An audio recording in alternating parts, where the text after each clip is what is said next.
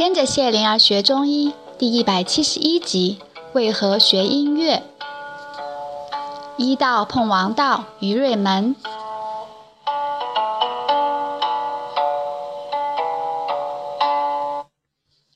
扁鹊带着大衣又来到邵正卯的家，给了门卫一个金币，直奔大厅。见那儿早就坐满了男女弟子们，子贡、宰我等孔门弟子也在里面。他们讨论问题，没注意后面。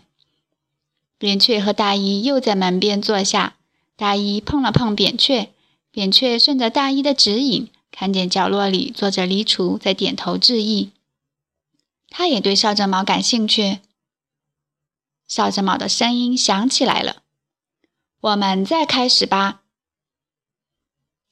扁鹊来不及想，只对黎厨躬身一首，就听邵正卯说：“学诗、学书、学礼、学乐。”我们都谈了一点，我要问，为什么要学乐？诗书礼乐，乐在最后，是否不那么重要啊？一位女弟子答：“学乐是为了享受美好。”子贡接上说：“文以载道，乐以载道，学乐可以悟道传道。”一位男弟子说：“乐者。”用于官场、市场、家庭、设计、学乐，学以致用。另一个女弟子却说：“乐为心声，心声至诚。学乐而知乐，诚而不伪；学文而知文，华中有伪。”语惊四座，听者为之一震。子贡的脸红了，子贡的头低了。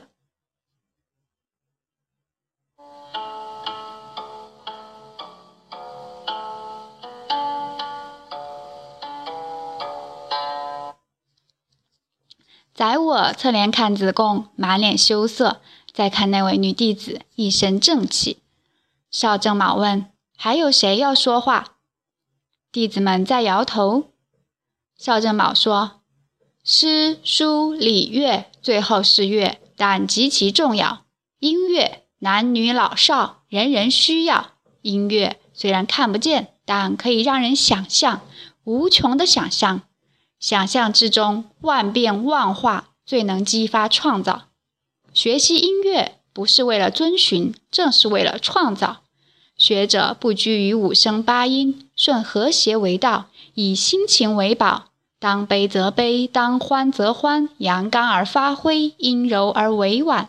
上追云霞之高，下抚花木之繁。金石当当而歌声朗朗，丝竹颤颤而舞姿漫漫。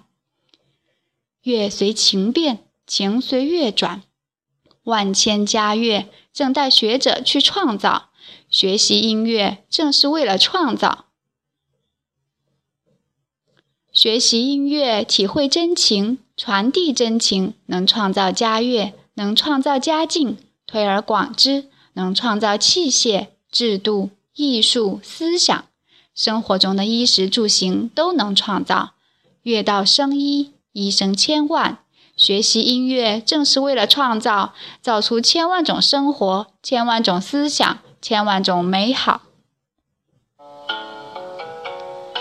弟子们的呼吸声正在加重，弟子们心跳声正在加快。扁鹊在看孔门弟子，黎除在看扁鹊。扁鹊示意大衣走吧。本来身在门边，一跨就出去了。大姨轻声地问：“他说话像唱歌，你不想听了？”他仰头看着扁鹊。邵正卯的声音从厅里传来：“旧礼崩溃，爱在呜呼；新乐蓬勃，永在歌呼。大浪淘沙，爱在呜呼；大道通天，永在歌呼。”扁鹊的身体转向厅门，头脸转向院门，一时僵在原地，动不得了。大衣迷惑地看着，怎么也想不明白这是怎么了。邵正卯的声音还在传来：“高墙悲色，哀在呜呼；田野欢声，永在歌呼。”黎厨过来，拍了扁鹊的肩，说：“已经出来了，喝粥去吧。晃荡着领先一步。少正卯的声音还在传来：“龙不在天，哀在呜呼；鱼动沧海，永在歌呼。雷电震撼，哀在呜呼；雨露滋润，永在歌呼。”黎除、扁鹊和大衣出了院门，没听到后面的吟诵。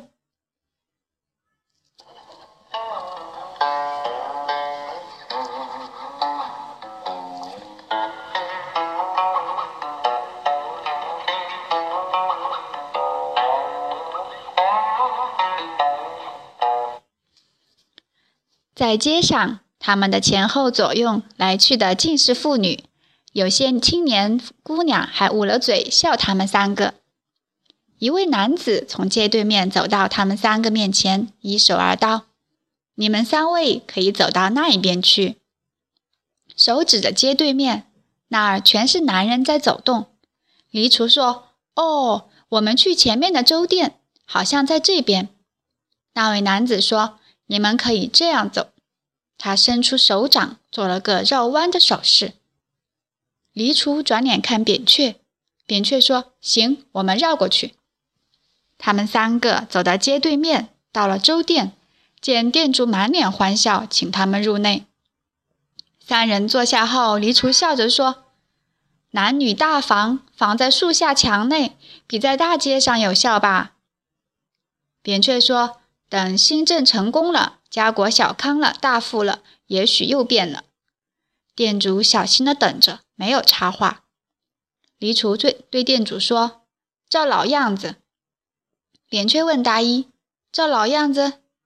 见大衣点头，就对店主说：“请照老样子。”店主说是，走向厨房。店里空荡荡，闻得到粥香。黎除问：“男女大房会不会减少人口啊？”扁鹊答：“不会吧，国君总想增加人口。”鲁国人口多，房子密，我小时候就知道。黎除又问大衣：“鲁国好玩吗？”大衣答道：“好玩呢。”黎除也说：“是啊，我也觉得鲁国好玩呢。”转而问扁鹊：“少正卯的厅里男女混杂，他怎么不在乎男女大防？”扁鹊哪想到竟有这样的问题，不知怎么回答，只是想到。是啊，孔子没有女弟子呢。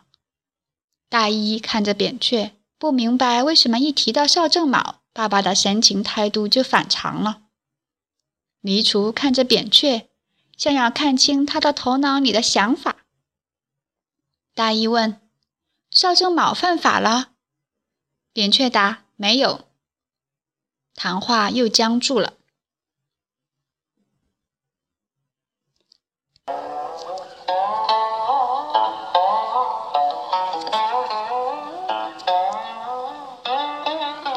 店主端来三个鱼片粥，三个菜叶粥。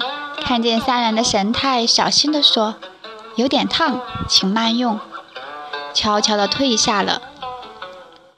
粥在冒热气，碧绿的菜叶，嫩黄的小米，玉白的鱼片，散发着鲜香之味。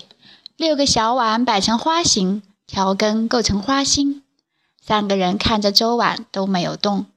也许思索不能让人开胃，或者粥碗摆得太美了。